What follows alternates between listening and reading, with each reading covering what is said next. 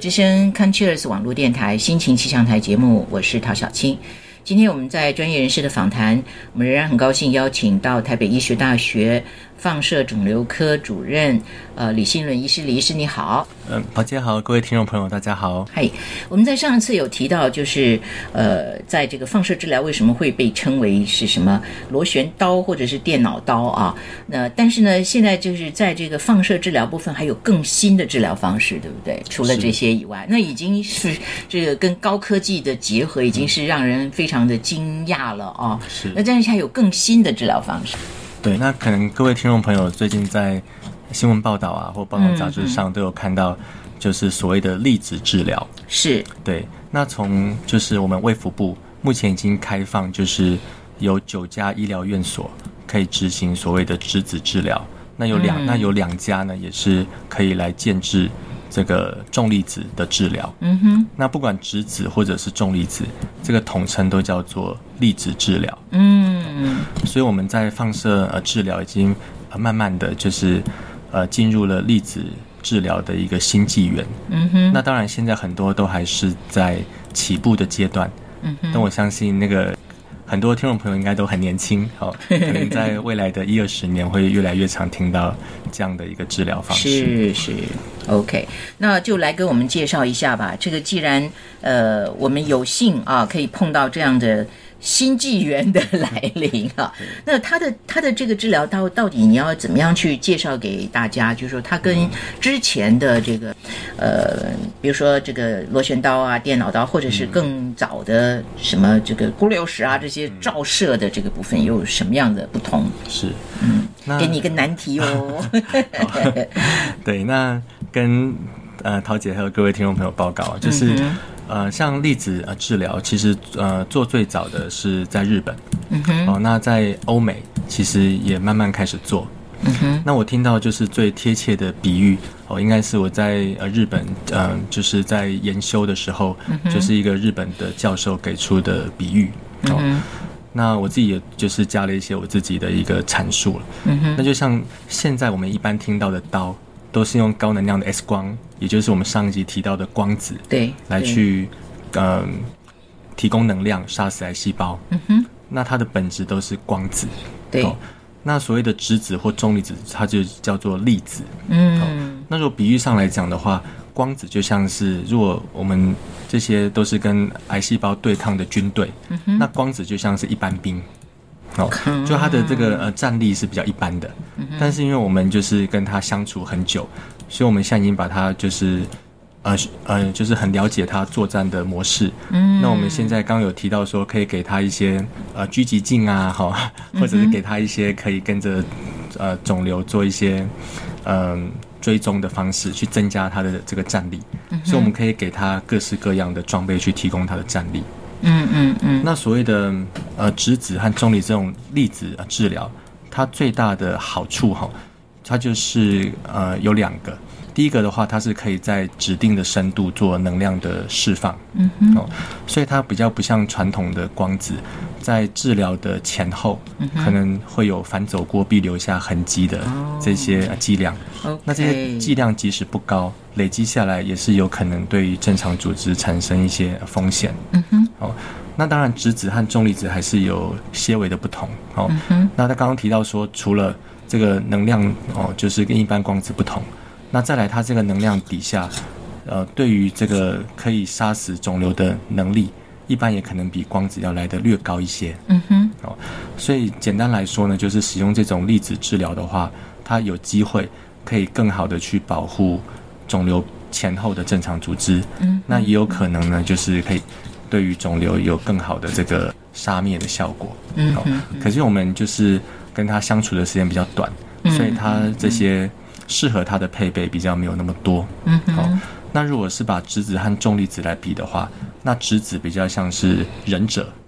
哦，就是说它就是可以很轻巧的，就是到这个肿瘤的部位，那把旁边的正常组织闪避的很好，那你可能看下去，它几乎在肿瘤前后真的没有留下什么痕迹，嗯哼，哦，那它的效果一般哈。刚刚讲到，就是说它对于肿瘤击杀的效果，大概是一般光子的一点一到一点二倍，哦。所以大概强一点点。是是好，可是是它可以就是更好的去闪避这个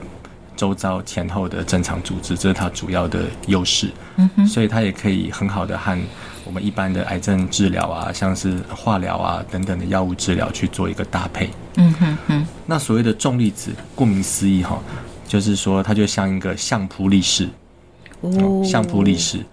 就说它专门就是去对付传统的这个放射治疗，呃，没有办法击杀的。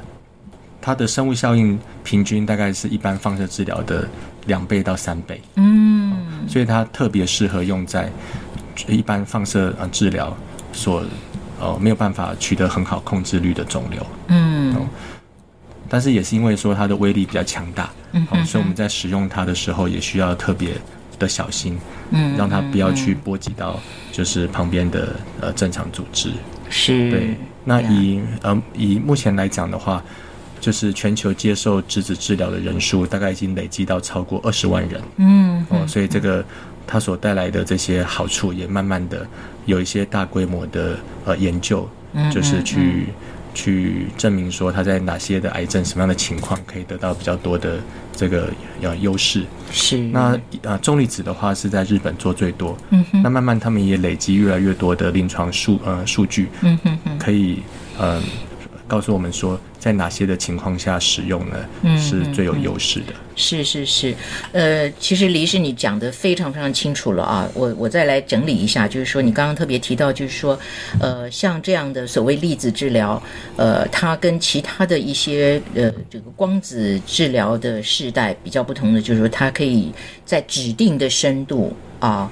做治疗，所以它的能力就会是更高的，而且呃，就是这个不会有一个就是通过的路径都会受到影响。是的，对不对啊？这个我觉得哦，简直是太神奇了啊！然后我觉得你讲那个很有形象的部分，你说执子之劳就好像忍者，我就可以想到哦，忍者就是轻功很好，就打了就跑的，对对 对不对？那然后呢，重粒子像相扑力士，相扑力士就是他就是在那里，然后一定要把你打倒为止那种感觉。啊，没错没错。要把你撂倒为止啊。是。那怪不得，就说他们他们之间的治疗跟光子比较起来的，光子治疗比较起来，一个像那个质子治疗的话是它的一点二倍啊，但是重粒子的话可以到它的两到三倍是啊。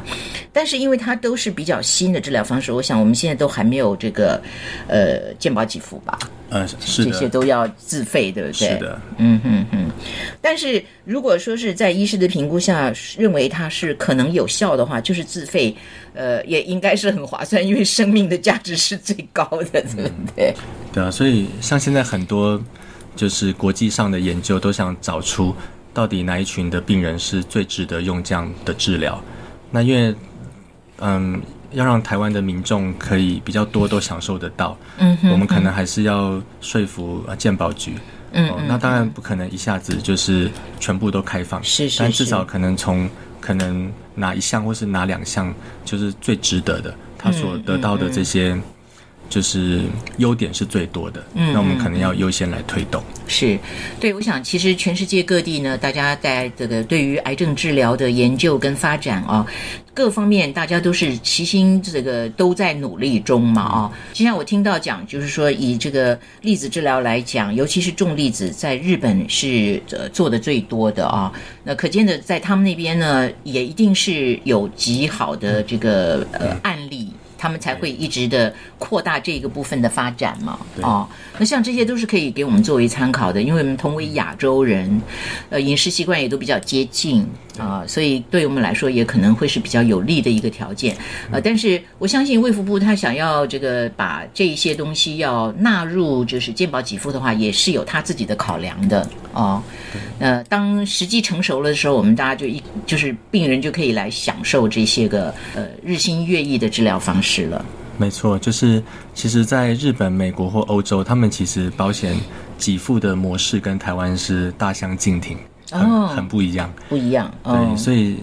其实像我们去美国开会的时候，他们很多的私人保险其实是有给付这个质子治疗。哦，那在呃日本的话，他们就是很多的重粒子治疗也是国家有给付。哦，对不过我不过想在台湾，其实我们健保其实是做的比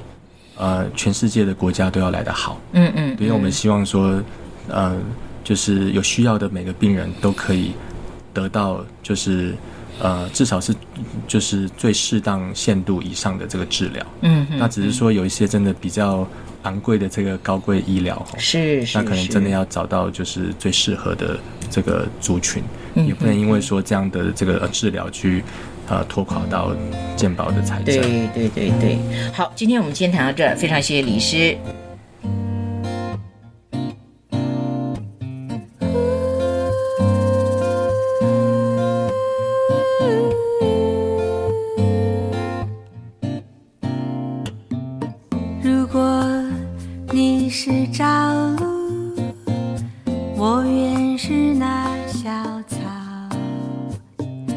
如果你是那片云，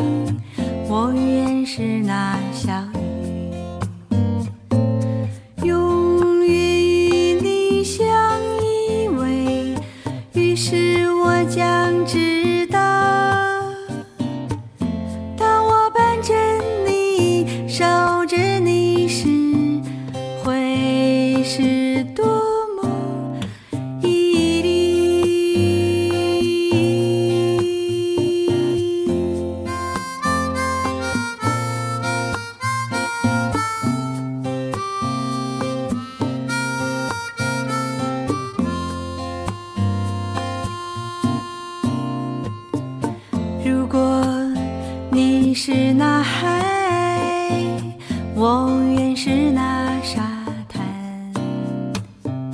如果